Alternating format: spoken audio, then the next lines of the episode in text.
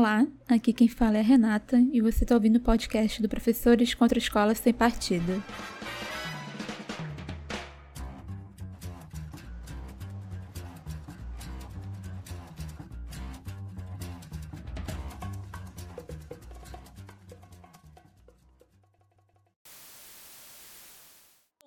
Eu estou falando das escolas confessionais, filantrópicas, sem fins lucrativos, escolas que são ligadas a entidades religiosas, que aliás têm sido tratadas como um pecado.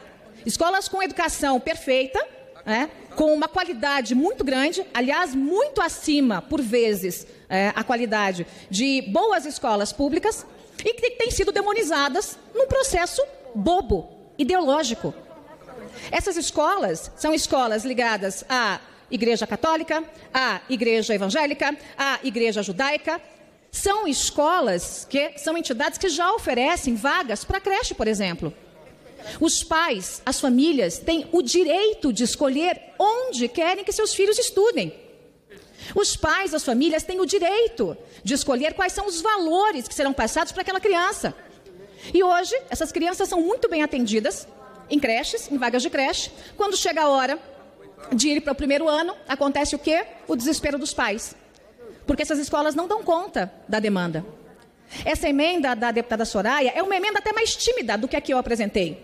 E muita gente falou que foi um pedido do governo. Não foi pedido do governo. Está errado. Não foi pedido do governo, não foi ideia do governo.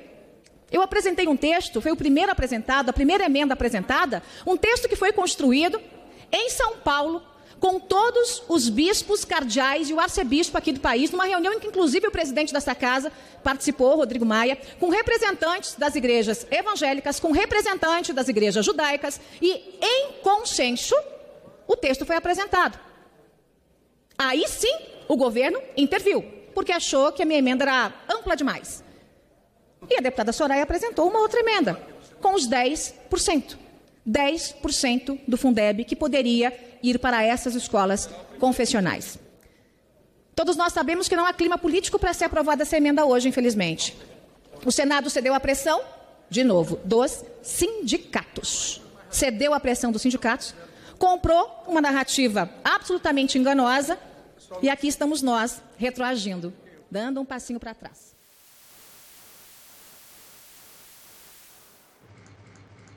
Olá, bom dia, boa tarde, boa noite, galera.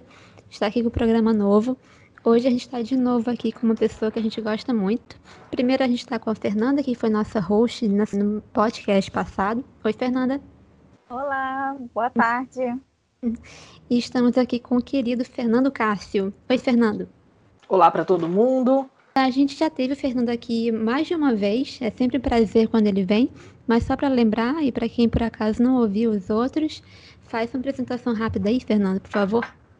Bom, gente, eu sou o Fernando Cássio, sou professor de, de políticas educacionais na Universidade Federal do ABC, sou pesquisador, é, faço parte da Rede Escola Pública e Universidade e também integro o Comitê Diretivo da Campanha Nacional pelo Direito à Educação e estudo políticas educacionais, enfim, alguns aspectos relacionados à privatização da educação, processos de participação política, políticas curriculares e, e coisa e tal. Já participei, já fiz outras gravações aqui falando sobre outros temas. Convido vocês também para ouvir.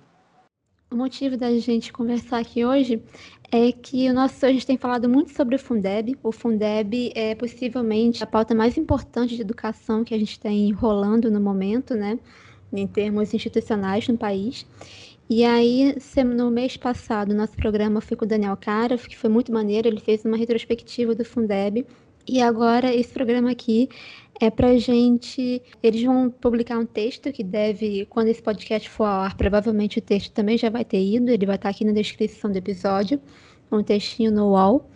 E a minha ideia é que vocês falem um pouco sobre a pesquisa que vocês fizeram para esse texto do UOL. É, o Fernando e a Fernanda, eles pesquisaram a articulação dos deputados que votaram contra o financiamento para as escolas públicas no Fundeb, como a gente tem comentado aqui nas nossas redes, no programa. No final do ano passado, teve uma grande mobilização privatista que quase tirou por volta de 15 bilhões da educação pública. Felizmente isso não passou, a gente venceu a mobilização, mas foi duro. Então, para tirar umas lições dessa história, é que eu queria saber primeiro assim, o que, que vocês pesquisaram? Qual foi a empiria que vocês criaram e tal? Como que vocês começaram essa pesquisa? Quer começar, Fernanda? Então, a gente começou é, primeiramente a ver quem era que tinha votado, né? Porque no Congresso as votações não ficam lá em si é, organizadas em sim ou não, né? Elas ficam organizadas por nome, né? Ordem alfabética. Então a gente tem que pegar, organizar isso, botar lá quem é que votou. Aí a gente começou a levantar quem eram essas pessoas, né? Então a gente começou a ver alguns velhos conhecidos. E aí a gente foi procurando é, o que que unia essas pessoas, né? Então a gente foi, é, foi levantando a ficha mesmo de cada um individualmente. E aí a gente foi vendo, mas o que está acontecendo? O que, que, que, que move essas pessoas? E aí a gente chegou né, em algumas pautas comuns a elas, assim, e aí a gente foi pensar nelas dentro das frentes do Congresso. Então aí que a gente começa a ver a inserção dessas pessoas nas frentes. A gente não, não pensou na ideia de bancada, a gente pensou na ideia de frente mesmo vendo cada uma dessas frentes e aí analisando é, multiplamente frente, partido, estado, né, para ver onde é que essas pessoas estão. Mas é basicamente o que a gente tira do site do Congresso, né? E aí depois a gente vai para corroborar as análises que a gente está fazendo analisar também os discursos, né, que também estão lá disponíveis no site do Congresso. Acho que o Fernando pode falar mais aí.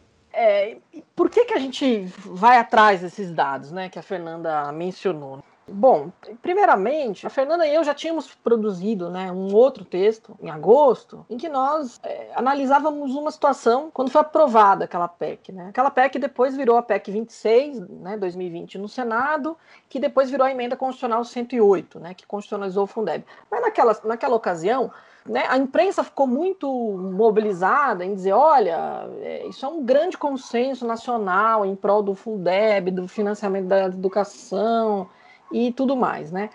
E o que a gente foi olhar justamente é, fomos olhar as franjas desse processo, né? A gente foi olhar justamente quem são as pessoas que se opuseram, né? Então a gente encontrou sete parlamentares, né, que votaram contra a constitucionalização do Fundeb. E aí, bom, quando a gente vai investigar, a gente vai descobrir que todos esses deputados, na verdade, que une esses deputados não é que eles são bolsonaristas, né? Porque a imprensa fala isso, olha, sete bolsonaristas votaram contra o Fundeb, né? Então é sempre isso. Coloca nessa grande categoria do bolsonarismo, né?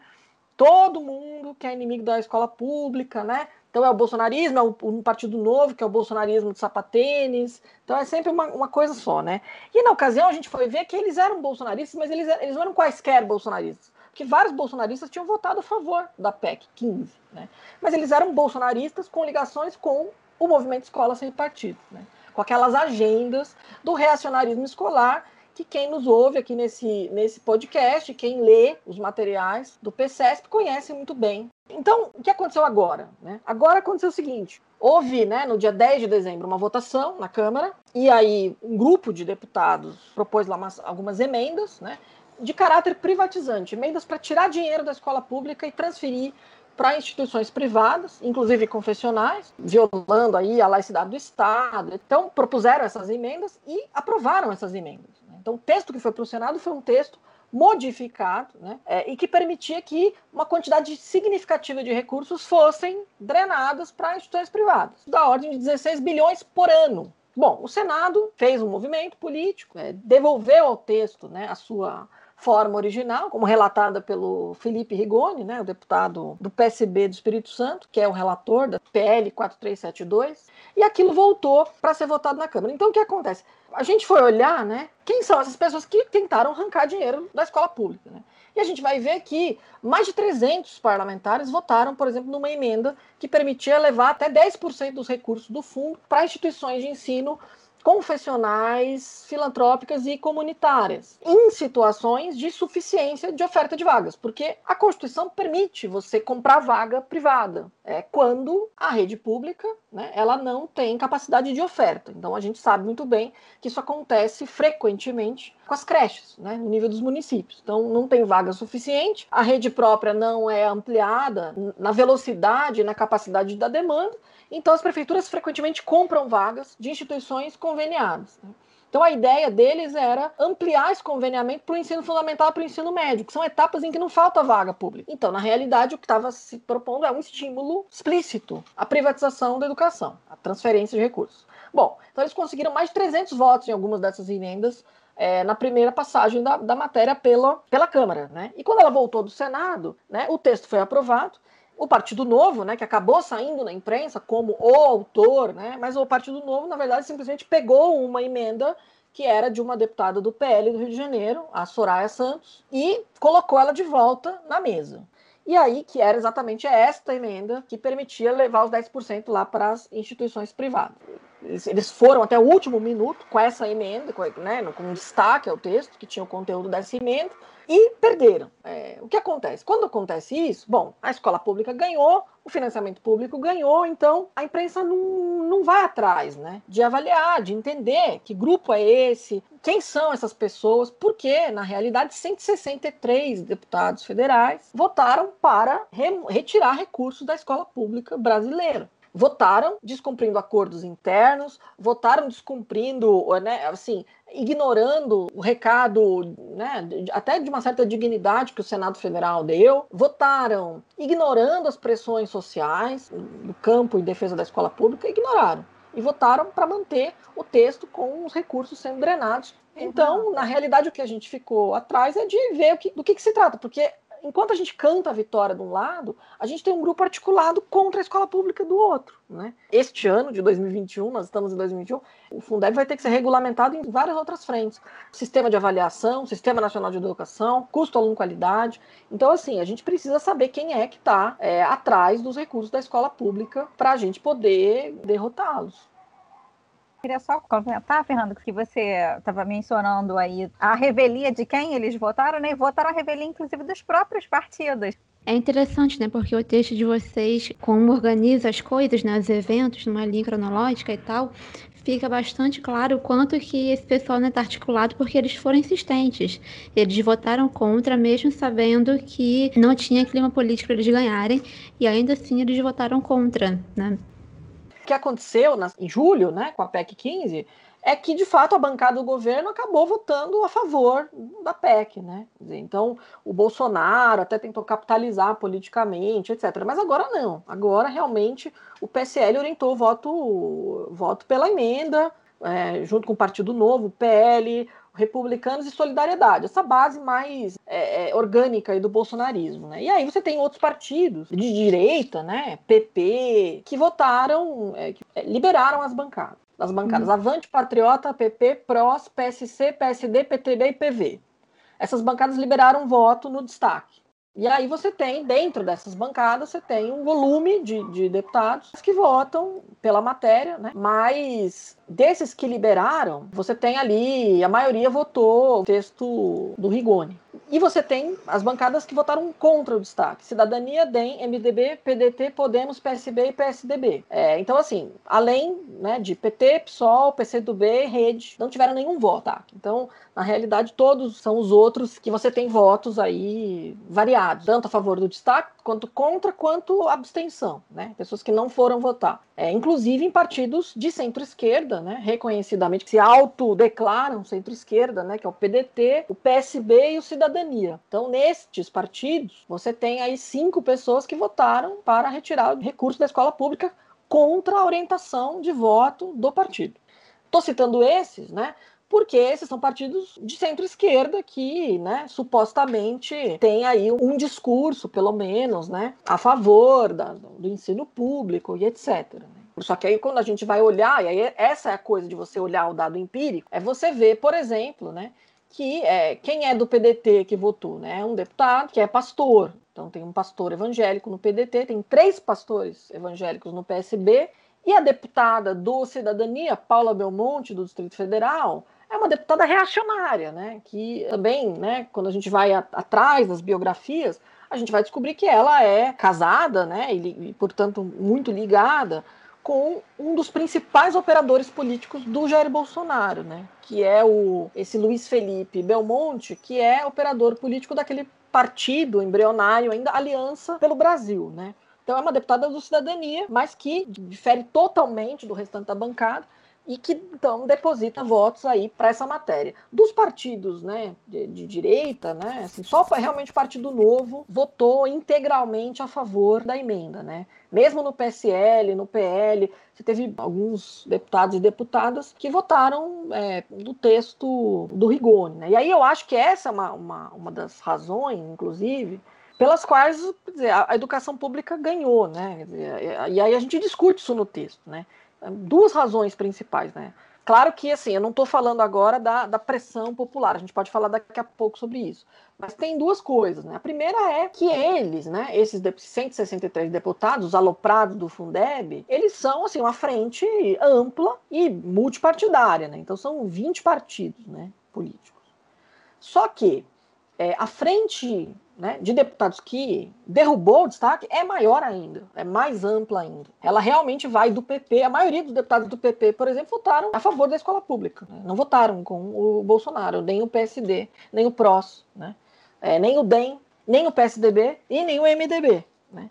Então, assim, são uhum. partidos insuspeitos de serem é, digamos assim, vinculados a pautas populares, né? mas votaram rigorosamente a favor da escola pública. Né? O José Serra, por exemplo, fez uma manifestação pública, esperidião a mim, olhando para o Senado, né? mas olhando também para o, a Câmara, a gente teve isso. Né? Então, na realidade, a gente teve uma frente mais ampla, e do ponto de vista da infidelidade né, partidária, infidelidade à bancada, né, em relação à orientação do voto, os deputados cujos partidos orientaram né, o voto contra o destaque foram muito mais fiéis aos, aos partidos. Né? E aí, nesse caso, você vai ver o PSL, o PL, os votos são muito mais variados, né? Você tem muita gente que não votou, muita gente que votou no texto principal e depois foi embora, abandonou e não votou. Então, no cômputo total, é uma frente ampla, mas foi derrotada por uma frente ainda mais ampla, né? E quando a gente está falando aí, Twitter aí, né, abarrotado de texto sobre frente ampla, sobre fazer ou não frente ampla para eleger o presidente do Senado,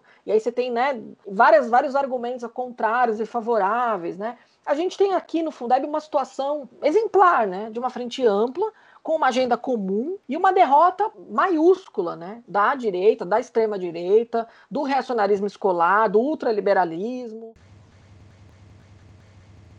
Queria ouvir de vocês se vocês acham que é ingenuidade minha ou se é uma coisa que tem alguma base. Me pareceu que um dos elementos que fez a gente ganhar essa disputa pelo Fundeb é que, dando nome aos bois, né? Tipo, esses destaques são privatização. Eles, eles consistem em tirar dinheiro da escola pública e colocar na escola privada.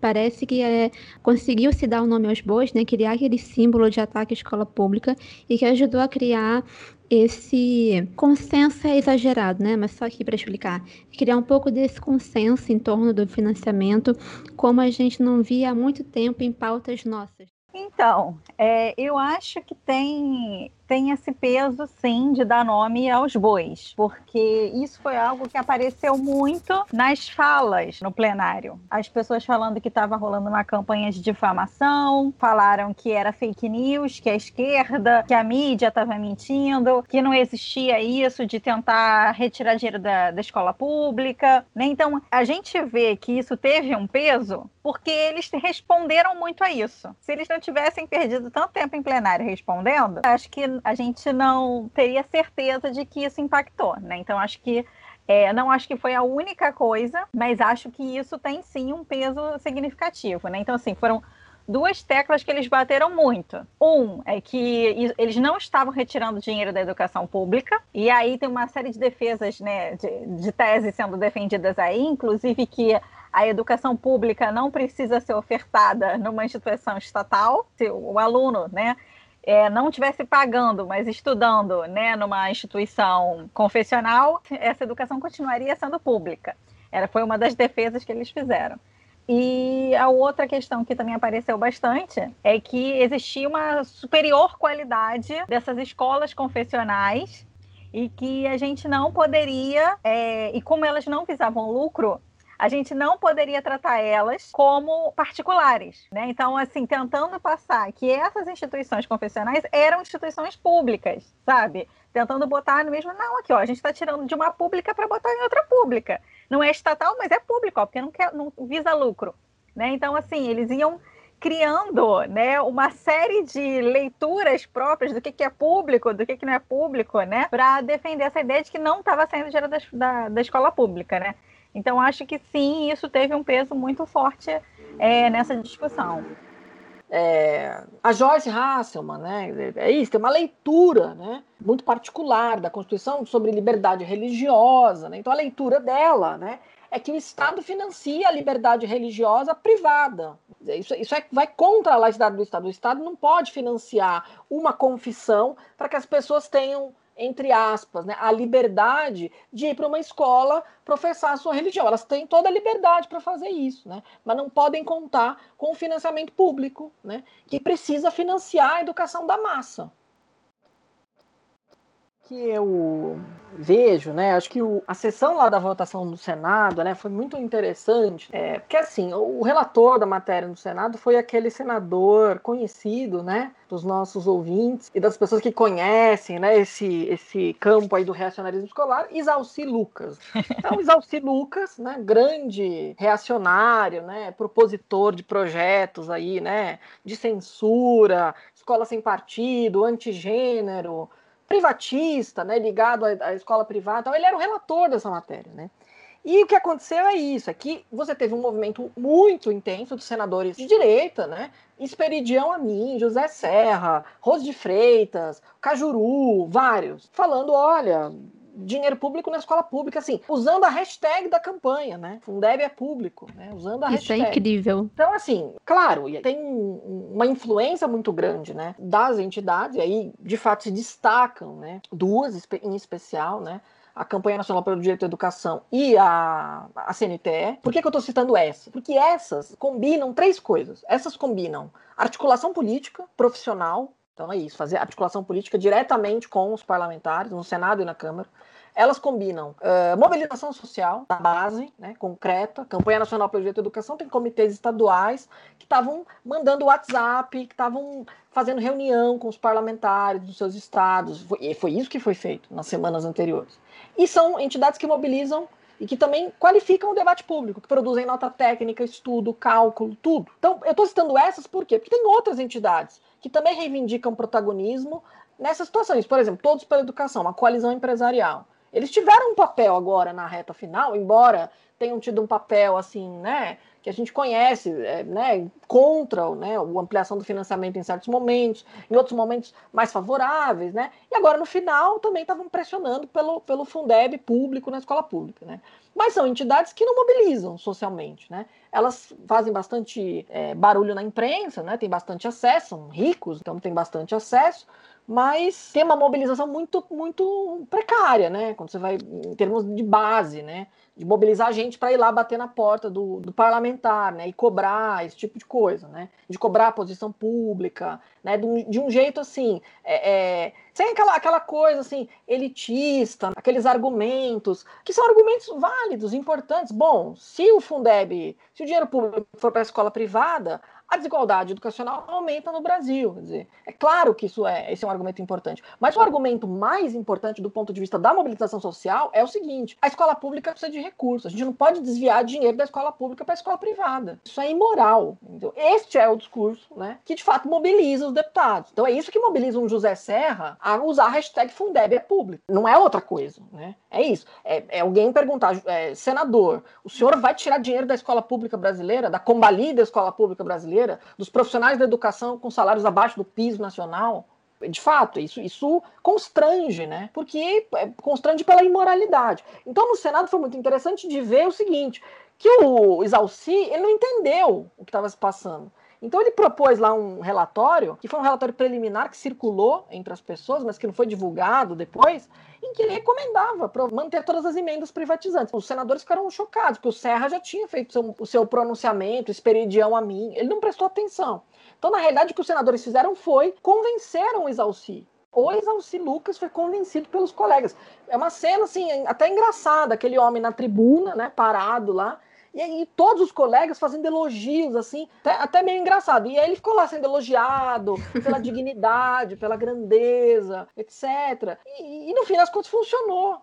Então aí né, as articulações aconteceram ali nos bastidores, nos gabinetes, né, nas assessorias, e ele voltou atrás e aí largou, largou mão daquele, daquele relatório preliminar que circulou e ficou com um, um relatório que basicamente recomendava manter tudo, tudo como estava antes das emendas privatizantes. Então é interessante ver isso, porque de fato tem um efeito muito grande da mobilização né, e da articulação política profissional também que é feita. E aí eu, eu, cito essas duas, claro, a Fineduca. A Fineduca é uma associação científica, então ela tem um papel muito mais localizado uh, na qualificação do debate público do que na mobilização social massiva ou numa articulação política profissional. Né? Então você tem aí a campanha SNT, de fato, elas combinam essas coisas, né? Eu acho. O Todos pela Educação faz articulação política profissional, também qualifica o debate público, ou desqualifica, né? Dependendo da, do ponto de vista, mas não mobiliza. Socialmente é, não, não tem nenhum, nenhum, nenhuma mobilização, né? Pelo contrário, tem, existe até um rechaço, né? Justamente porque tem historicamente posições controversas, né? Inclusive em relação ao Fundeb. O próprio blog do Professor de Escola Sem Partido, já, né? Eu mesmo já contribuí aí duas vezes vezes, detalhando do, duas situações bem específicas em que o Todos pela Educação atuou politicamente contra o financiamento público, né? Ou para estreitar o financiamento público, ou para né, rebaixar o Fundeb, para se aproximar do governo Bolsonaro, ou para se aproximar, por exemplo, da Confederação Nacional dos Municípios, que não queria manter o reajuste do piso salarial atrelado ao Fundeb, né? Então, é isso, né? No final, né, a gente tem que reconhecer que as pessoas se juntaram e, e, e fizeram um esforço ali de colocar as diferenças de lado. Então, acho que a ideia da, da frente ampla é essa. acho que tanto na sociedade civil quanto no legislativo teve um esforço interessante, né? É, publicamente, aí eu acho que você tem razão, Renato, publicamente, quer dizer, tem uma, uma expectativa que foi criada com a constitucionalização do Fundeb, uma expectativa social que a, o Congresso Nacional, Câmara e Senado precisavam corresponder. É, uhum. O que é interessante é ver que você tem 163 deputados, 32% da Câmara que está se lixando para corresponder a alguma expectativa da sociedade. E aí, é, essa é a necessidade de a gente ficar atentos, né? Comemorar a vitória, sim, mas fazer uma análise política um pouquinho menos é, simplória. Uhum. É, essa situação toda, acho que ela é muito positiva para mostrar para a gente que ainda é porque assim nós estamos muito dessensibilizados e muito trabalhados na doutrina do choque. Então, assim, eu particularmente quando rolou ano passado a aprovação desses destaques privatistas, eu pensei pronto, fudeu, porque é um congresso que boa parte dele são pessoas que não se constrangem vendo mais de 190 mil pessoas mortas.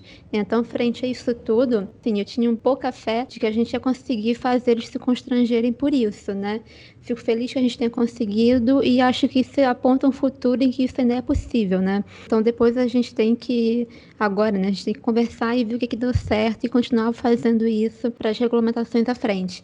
Mas agora falando das pessoas que não foram convencidas, né? E como a Fernanda citou aí, são pessoas que estão trabalhando com uma outra noção de público, né? Aí eu queria que vocês falassem quem são, quais são as articulações que fazem essas pessoas que formaram isso que vocês chamam no texto de uma frente ampla contra a escola pública. Você já delineou aí, Fernando, que a coerência não é tanto para o partido, mas que é mais produtivo politicamente, em termos analíticos, para a gente ler a conjuntura, ver quais são as articulações que essas pessoas fazem em nível religioso, em nível de que ONGs que eles fazem parte, ou frentes parlamentares, né, que foram que vocês analisaram, né?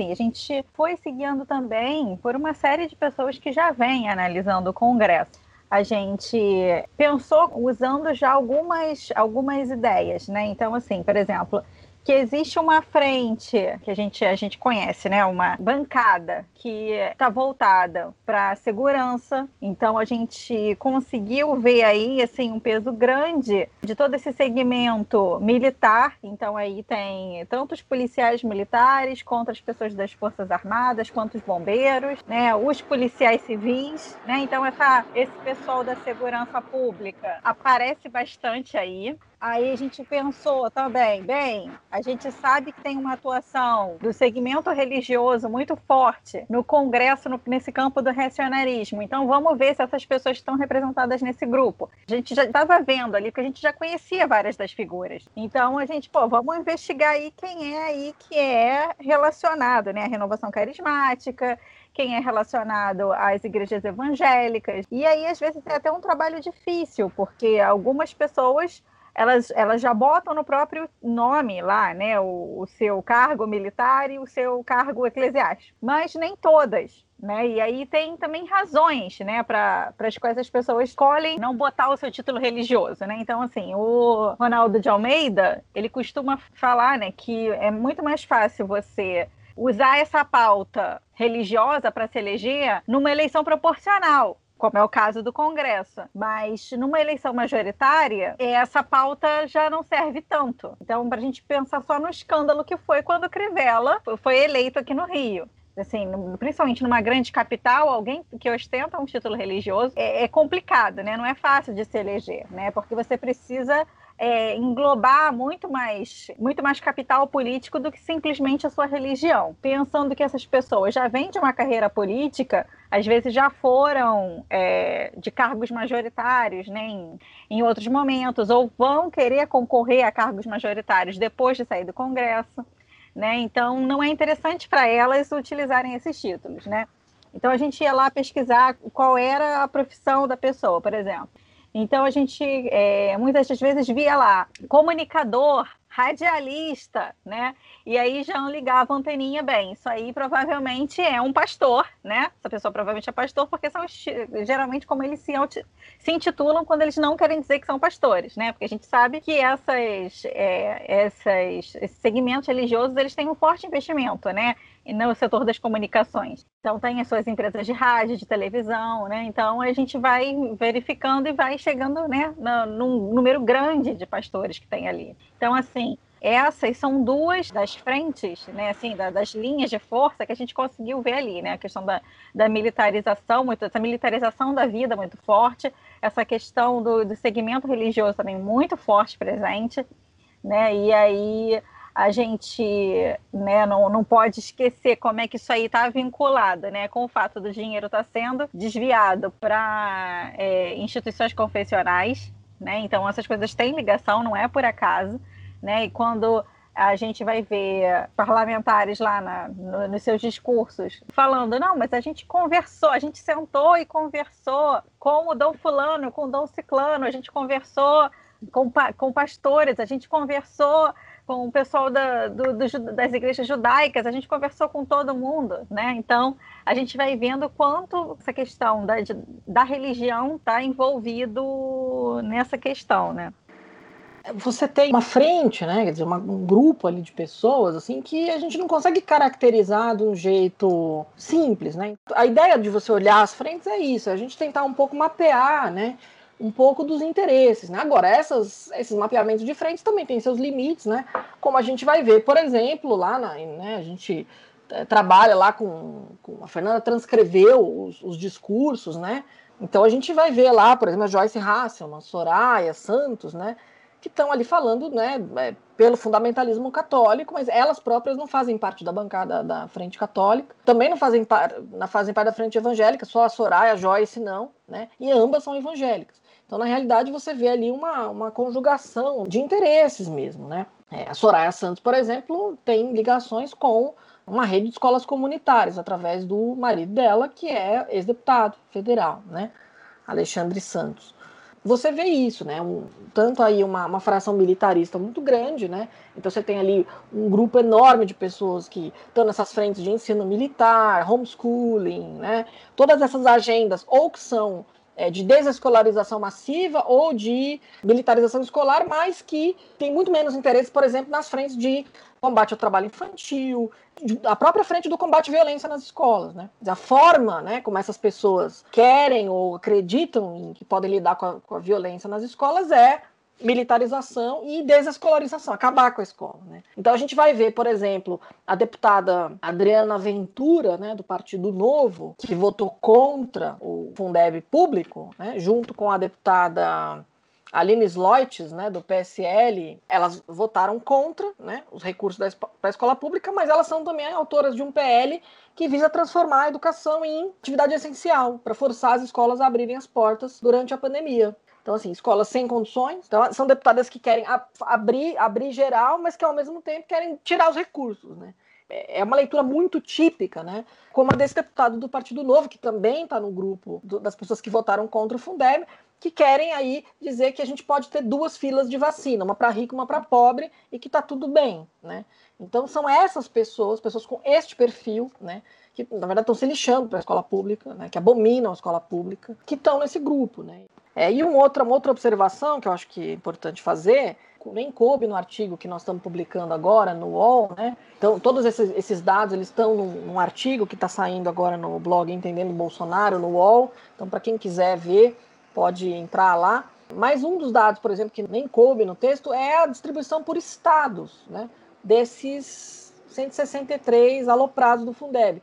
E é interessantíssimo ver que, assim, disparadamente, né? É, bom, pela própria representatividade da bancada de São Paulo, né, que tem 70 deputados federais, mas sim os, os, estados do Sudeste, né, especialmente São Paulo e Rio de Janeiro, são aqueles que têm o maior, a maior quantidade de deputados no grupo dos 163. Então são os nossos estados, estados de Renata, de Fernanda e de Fernando, os que mais contribuem para esses grupos é, de reacionários. E é interessante ver o seguinte, que não é que só em valores absolutos, né? Mas em valores relativos também. Então, proporcionalmente, o estado de São Paulo é um dos que mais tem deputados nesse grupo. Né? Distrito Federal, São Paulo, Santa Catarina, Rio Grande do Sul, Rio de Janeiro, Goiás. Então é isso. Centro-Oeste, Sul, Sudeste.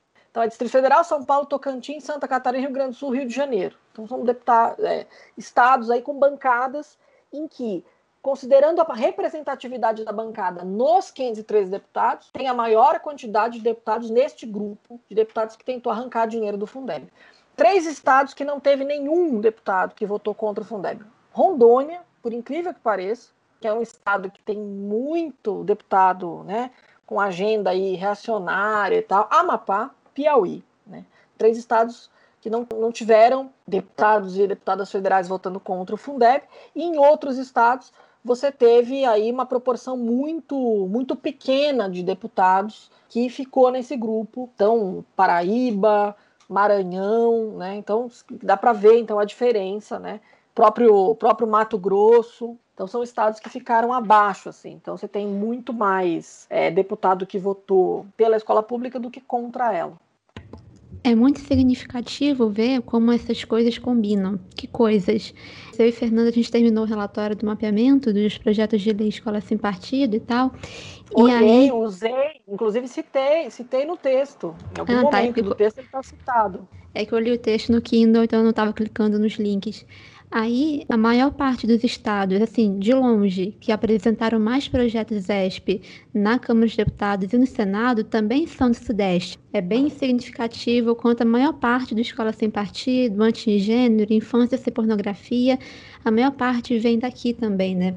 Isso me lembra, como vocês comentam no texto, que essas pautas que o jornalismo me nossa, me dá nos nervos, mas gosto de chamar isso de pauta de costumes, como que isso, de fato, ele é parte importante dessa agenda maior contra o financiamento da educação pública, né? E aí, assim, a gente está falando, vocês estão falando de todos os elementos que vocês levantaram, né? De onde vêm essas pessoas, esses agentes dessa frente, frente ampla contra a escola pública, mas se vocês fossem tentar, assim, resumir, sintetizar, para a gente pegar o suco puro do que aconteceu. Esses caras e essas mulheres, o que que eles têm em comum, apesar dessas várias diferenças, que fez eles votarem contra esse financiamento agora? Eu acho que uma questão, Renata, é o entendimento que existem direitos sociais básicos, né, que o Estado tem que ofertar, né, que existem bens que são públicos, né, e que a educação é um deles, que é saúde, né? É, eu acho que é essa questão, porque o que a gente está vendo, né, é que são as mesmas pessoas que se colocam contra os direitos sociais, que votam, né, da, da maneira mais reacionária possível em tudo, né? Aquelas pessoas que votam que votam a favor de reforma da previdência, de reforma trabalhista, né? Esse cara que, que a gente estava falando agora, que votou né, pela vacina, que votou não, que estava defendendo a fila, segunda fila de vacina, foi o mesmo cara que votou contra direitos trabalhistas básicos para os entregadores de aplicativo, sabe? Porque vai falir os grandes estabelecimentos se o, se o entregador tiver direito à água potável, sabe? Então, assim, É... Coitado do iFood, imagina o iFood comprar álcool em gel. Pois é, né? Oferecer água potável para seus entregadores, né? Então, assim, é, essa questão dos direitos sociais básicos sendo negados, e aí você, você é, defende que esses, esses mesmos serviços né, que, que, deveriam ser prestados pelo Estado, né, que deveriam ser os direitos sociais básicos garantidos pelo Estado, sejam ofertados como benesses, sabe? De como como que é a filantropia, né? Isso, o que deveria ser um direito passa a ser uma caridade, sabe? Então, e, e caridade, né? O que é filantropia? É a caridade bancada pelo dinheiro público, né? É isso, basicamente, a filantropia brasileira, né? Então, o que a gente está vendo é, é essas mesmas pessoas, né, que não defendem o SUS, elas votaram pela transferência dos 2 bilhões de reais para as santas casas, né? É atenderem os, o, os pacientes de Covid agora, né? Então, assim, foi um, uma verba emergencial que o Congresso mandou, né, por emenda parlamentar, para as santas casas, né? E aí são essas mesmas pessoas que agora também querem que as, as escolas ofertem, porque elas supostamente as escolas, essas, essas escolas filantrópicas ofertam uma melhor educação, né? É, tenham, recebam dinheiro público para oferecer vagas para a população. Né? Então, ao invés de você defender a melhoria da educação pública, né, defende que quem não tiver satisfeito com a educação pública coloque seu filho na escola confessional, porque lá é garantido que é melhor, né? segundo esses deputados falaram em plenário, né? Inclusive relatando as suas experiências pessoais, né? Acho que foi a Soraya, né, Fernando, que falou que ela queria que todas as crianças tivessem acesso ao que ela teve quando ela estudou na escola confessional, sabe? Então, assim, é, é, eu acho que essa questão, né, de é, deixa de ser um direito público básico garantido constitucional e passa a ser, né, algo como uma benesse, né? Se eles ainda defendessem a filantropia, como a gente vê né, em outros países, né? Que aí o milionário vai lá e dá o dinheiro, mas é filantropia custeada com dinheiro público, que essa é a, é a principal, a, a, pior parte da história. Então, de fato, a gente tem uma, uma um, um, debate mesmo sobre isso, né? Sobre o que, que é um bem público, né? O que, que é o debate sobre a vacina da Covid-19, se não o mesmo debate, né? O que, que é um bem uhum. público é né? muito parecido. E que são bens privados. Né? Então, essas são pessoas, este grupo de pessoas, são pessoas que desnaturalizam a ideia do bem público, que querem, na verdade, transformar, né, destruir a nossa, a nossa ideia de que existem bens que são coletivos, que são fruídos coletivamente e que devem ser fruídos individualmente. Vejam as, as, as situações dos países que fizeram isso, né? que implantaram voucher, que implantaram todas essas formas de políticas aí, né, esses modelos privatizantes, né, de diferentes tipos. Né, a privatização não é só privatizar, é, vender patrimônio público, né, ela, é, ela, tem muitos jeitos de privatizar. Homeschooling é uma forma de privatização da educação, né. Então, essas são pessoas que defendem isso, né. E aí, muitas delas defendem isso a partir de crenças religiosas, né. Então, você tem de fato um grupo muito, muito grande ali que tem uma defesa ligada a lobbies, né? é, católicos, evangélicos, mas no caso do, do, uh, do Fundeb, fortemente católicos. Né? Assim como na BNCC, né, quando a gente falava da BNCC, era o lobby católico que, que mais tinha relevância né, nas articulações internas do Conselho Nacional de Educação, não era o lobby evangélico. Sim. Os evangélicos fazem menos lobby, eles são muito mais, eles têm uma quantidade de pessoas muito maior, eles têm mais voto né, em termos de, de, de, bancada, de frente e tal, mas em termos de lobby, inclusive assim, histórico, né, de uma presença do, no parlamento muito mais antiga, né, a própria instituição é muito mais antiga, né, a Igreja Católica tem muito mais fôlego, né, de fazer esse tipo de coisa. Então, tanto que a, a gente vê, né, que nos discursos, né, na votação, é a Igreja Católica que aparece. São os bispos, né? são os vigários é, para a educação, são os prelados da Opus Dei, são eles que são citados né? nos discursos das deputadas, né, que estavam articulando, enfim, fazendo reunião com o Rodrigo Maia e o bispo de São Paulo, etc. Né?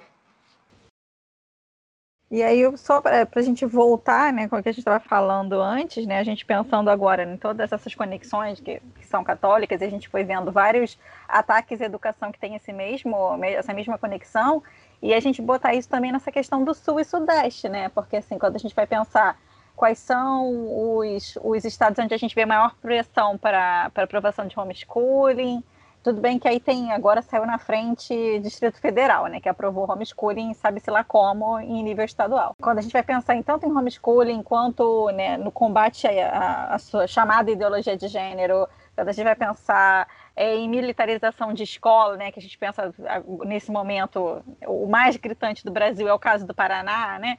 Então, quando a gente vai vendo todos esses ataques conservadores à educação, essas várias frentes de ataque à educação, e aí agora a gente pensa em quem é que está tirando dinheiro do Fundeb, vem desses mesmos locais, né?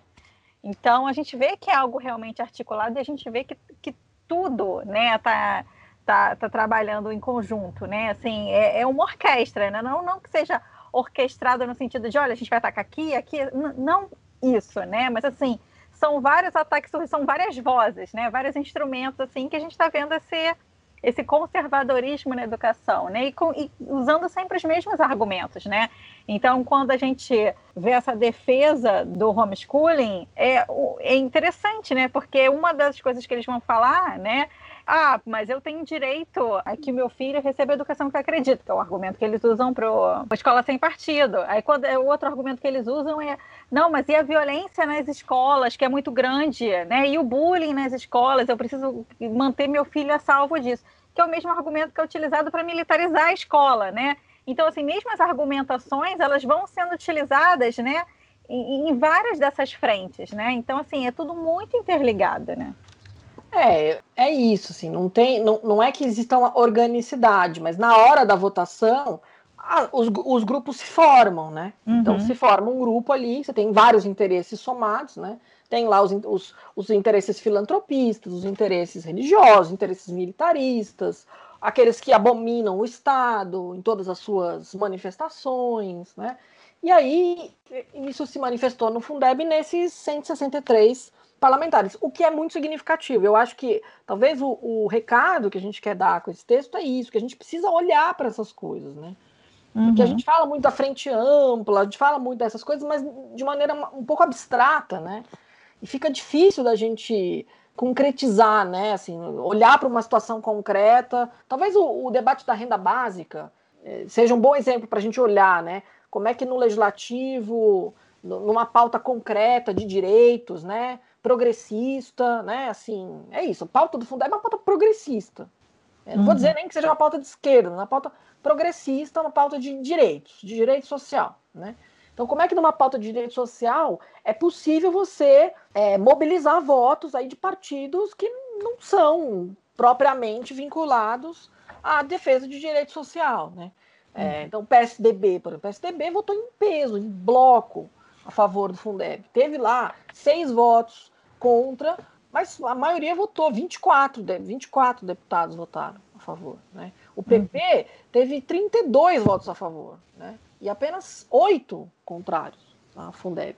Então a gente de fato está falando, é, né, 27 votos, é muito voto, gente. O PT tem 52, que tem a maior bancada, né, a maior bancada ativa é do PT. Que o PSL tem também a maior bancada, mas é, tem 12 deputados que estão suspensos né, nas atividades parlamentares. Eles votam, mas não conta para o tamanho oficial da bancada. É, mas o fato é que concretamente, a gente teve uma vitória numa frente ampla, numerosa e mais ampla do que aquela que tentou derrubar o Fundeb, que tentou arrancar dinheiro da escola pública. Eu acho que isso é uma boa lição para a gente. Né?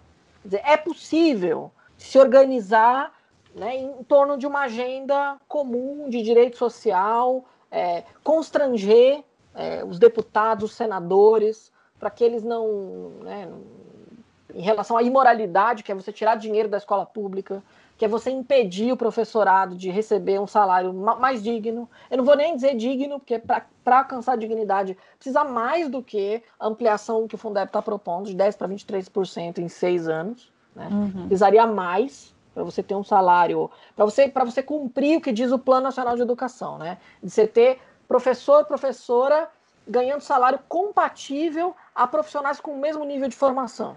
Para isso ainda falta muito. Então, assim, essas pessoas queriam eh, deixar isso ainda mais difícil de acontecer. Né? Então, assim, o, o, fato é que funcionou. Quer dizer, a, a, eh, os congressistas, né, e aí congressistas, digo, da Câmara e do Senado, perceberam o absurdo que seria é, arrancar dinheiro do Fundeb. E aí quem ficou para fazer isso foram, de fato, esses, né, que a gente já conhece, e mais essas franjas, essas né, é, dissidências aí, que às vezes são significativas, por exemplo, no caso do DEM, né, que teve 10 votos para tirar dinheiro do Fundeb e 15 votos para não tirar, é muito, é muito próximo, né? O PSC, que teve cinco votos para tirar e quatro votos para não tirar, né? É, então estes, esses partidos têm uma, têm uma, é, uma certa paridade aí em relação aos grupos, né? E é isso, não são o DEM, por exemplo, não é exatamente um partido é, bolsonarista, um partido que tem, né, que navega no centro, ali no centrão, e que vai de acordo com seus interesses, mas que tem uma parte de deputados aí com visões bastante reacionárias mesmo, é, ou com visões ultra-privatistas mesmo, e que não, uhum. se, não ficam nem, nem ruborizados de arrancar dinheiro da escola pública e falar, arranquei mesmo, quero, quero tirar mesmo. Né? E a Joyce Hasselman já avisou que vai apresentar projeto de lei para financiar as escolas filantrópicas, muito provavelmente vão apresentar projeto de lei para tentar modificar a regulamentação do Fundeb, que é uma lei ordinária e, portanto, pode ser, pode ser modificada muito mais facilmente do que a emenda constitucional. Né? Então, provavelmente é o que ela vai fazer, ou criar uma lei própria. Né? É que criar uma lei própria implica buscar recursos né, dentro do orçamento. Né? Tentar modificar a regulamentação do Fundeb recém-aprovada é mais fácil porque os recursos do Fundeb já ficam reservados. Né? Então, é por isso que a gente precisa acompanhar esse grupo. Né? É porque eles não vão parar por aí. Aproveitando o teu gancho, Fernando, a gente está falando aqui de lições para se tirar desse caso, para a gente ser bem concreto para quem está ouvindo, né? O que que a gente fez nesse momento, não só o ano passado inteiro, né, mas especificamente o momento em que a gente conseguiu constranger os senadores e depois os deputados para votarem pelo financiamento público da escola pública. O que que a gente pode pensar para repetir e para avançar nas próximas batalhas pela regulamentação que vai rolar aí nos próximos meses? A minha leitura é assim, é que a mensagem da escola pública, dinheiro público, é uma mensagem simples. É como o debate agora da reabertura das escolas. Por que, que a sociedade, as famílias, majoritariamente não querem voltar para a escola, não querem mandar as crianças para a escola? Porque a mensagem de que a escola pública é precária, ela é forte, né? Porque ela é concreta, porque as pessoas vivem a escola pública. Porque 80% das matrículas estão na escola pública. E a escola pública é precária. Então as pessoas sabem que é precária. Então você não vai tirar dinheiro da escola pública. Tirar dinheiro da escola pública é imoral. Como fechar a escola pública é imoral. Vídeo que aconteceu em 2016 com o Geraldo Alckmin, em São Paulo. Uhum. Foi, foi, a maior derrota política que o Geraldo Alckmin já teve na vida dele. Muito maior do que a eleição de 2018. Foi a reorganização foi, foram as ocupações. Por quê? Por que, que a sociedade se engajou nisso? Porque é imoral fechar a escola pública. Então, assim, a mensagem simples é essa. Então, assim, claro que teve as notas técnicas, claro que teve os analistas. Eu me incluo também entre os analistas que também fazem debates um pouco mais elaborados no, no, no, né, nos dados, etc. Mas a pauta simples, assim, que coloca as coisas em termos éticos, morais mesmo, né? Dizer, eles não são tão bons com as pautas morais. Essa é uma pauta moral também.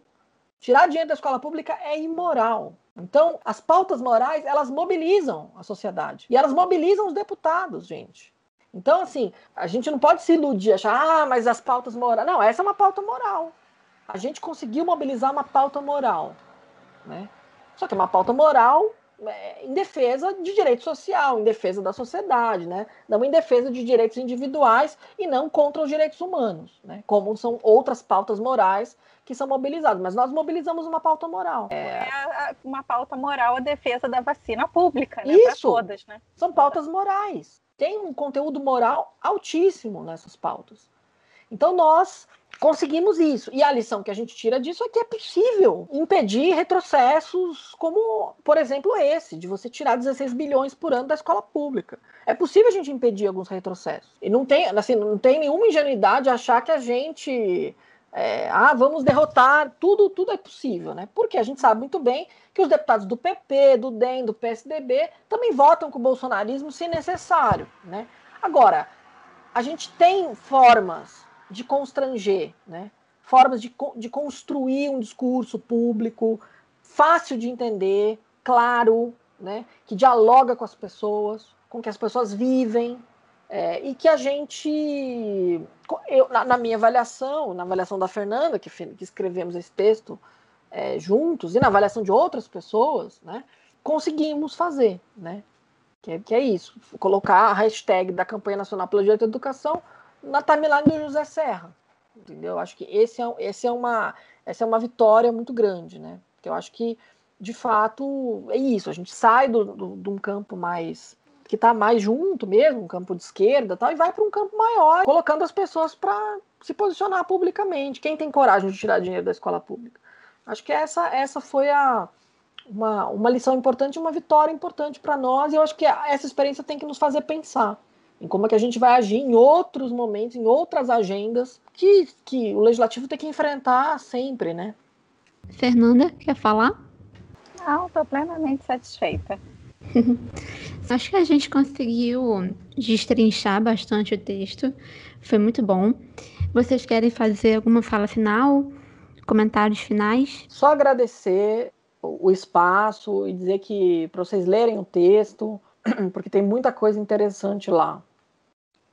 E ler o antigo também, né? O da primeira parte, a primeira votação. Sim, podemos, podemos eh, disponibilizar os links aí nos, nos, uhum. nos sites, onde for ficar disponível o podcast, para o pessoal poder acompanhar, porque eu acho que tem uma análise aí que vai um pouquinho além da, da, da análise né, mais superficial da imprensa, né? De dizer bolsonaristas derrotados, né? É, uhum. é claro que é bacana isso, mas a gente precisa ver quem, que grupo é esse, né? Caracterizar eles bem, porque eles são, tão, foram derrotados nessa agenda, mas eles voltarão para outras agendas para tentar fustigar os recursos da escola pública, né? E a gente tem que estar tá com os olhos bem abertos, né?